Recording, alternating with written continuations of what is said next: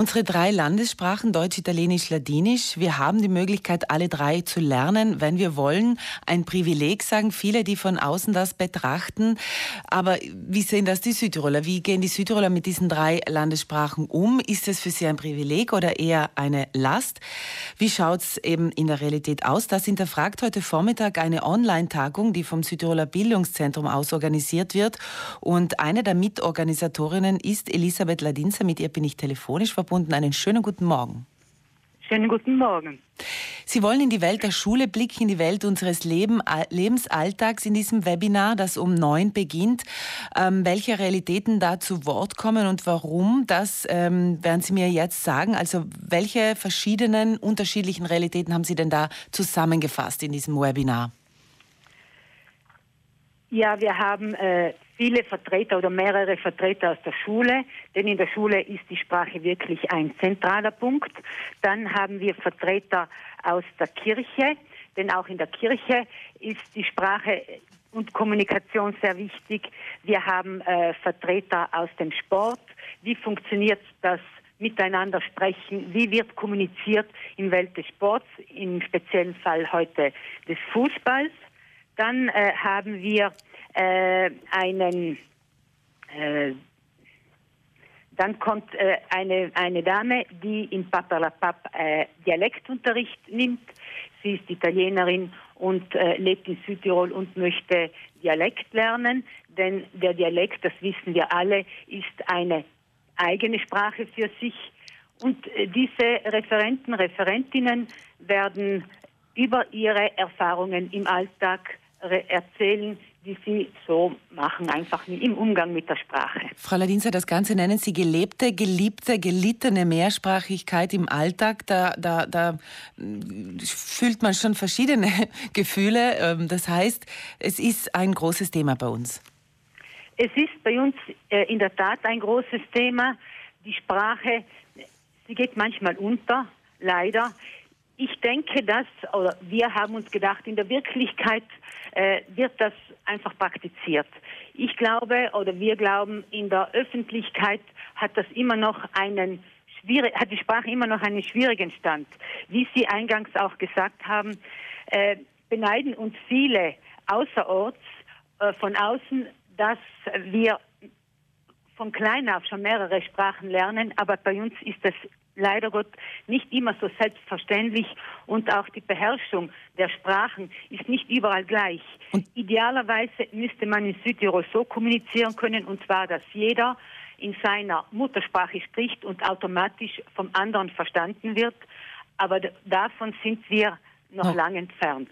Das Trennende steht immer noch im Vordergrund im Gegensatz zum Verbindenden. Liegt das an der Politik? Liegt das an uns Menschen? Woran liegt das, glauben Sie? Es ist schwierig zu sagen, ob es an der Politik liegt. Natürlich könnte die Politik vieles äh, beeinflussen und dafür äh, Impulse geben, dass das überwunden wird. Es liegt aber auch an uns Menschen. Und vielleicht gibt es eine Wechselwirkung zwischen Politik und uns Menschen, die wir einfach äh, uns mehr öffnen müssen, dem, dem, dem, dem anderen gegenüber und den anderen Kulturen und den anderen Sprachen.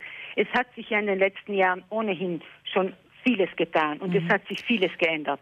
Aber ähm, es gibt Verbesserungsbedarf. Frau Ladinser, Sie, Sie leben natürlich auch diese Mehrsprachigkeit, diese verschiedenen Sprachen, die es gibt. Wie kann man sich denn das bei Ihnen in Ihrem Alltag? Sie sind ja Anwältin.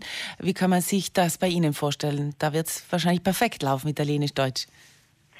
Es ist natürlich Voraussetzungen für in, in, äh, in unserem Metier, dass wir alle beide Sprachen beherrschen, sei es in Wort und in Schrift. Es funktioniert relativ gut, aber äh, es wird manchmal, gerade bei den Prozessen, auch auf die deutsche Sprache, die wir ja das Recht haben zu verwenden, äh, vor allem auch in den Prozessen, zugunsten der italienischen Sprache verzichtet. Das ist leider äh, noch schade. Es müsste wirklich so sein, dass äh, jeder ganz, äh, jeder von sich, jeder Prozess in der eigenen Sprache geführt werden kann. Also davon sind wir noch weit entfernt, glaube ich, gell? Ja, das, sind, das braucht noch ein bisschen. Frau Ladinzer, Ihnen als Gruppe, also Sie sind eine kleine Gruppe im Südtiroler Bildungszentrum. Warum ist Ihnen ähm, diese Mehrsprachigkeit so wichtig? Warum haben Sie sich da zusammengetan? Wir sind eine kleine Gruppe. Wir äh, nennen uns Manifesto 2019 und äh, lenken unseren Fokus auf das Zusammenleben. Wir haben schon vor mehr als zehn Jahren ein Grundsatzpapier erarbeitet, in dem wir bestimmte Themen äh, oder Grundsätze aufgearbeitet haben, die es zu einem besseren Zusammenleben äh, braucht. Und davon ist Sprache einer. Sprache als äh, erstes Kommunikationsmittel äh, braucht es natürlich in einem äh, Zusammenleben ist es wichtig, wie die Menschen miteinander reden. Und äh, diesen Fokus haben wir heute ausgewählt. Genau, und um neun geht's los, äh, die Online-Tagung. Wie kann ich denn da teilnehmen? Wie kann ich da noch mitmachen? Es ist ja offen für alle, oder?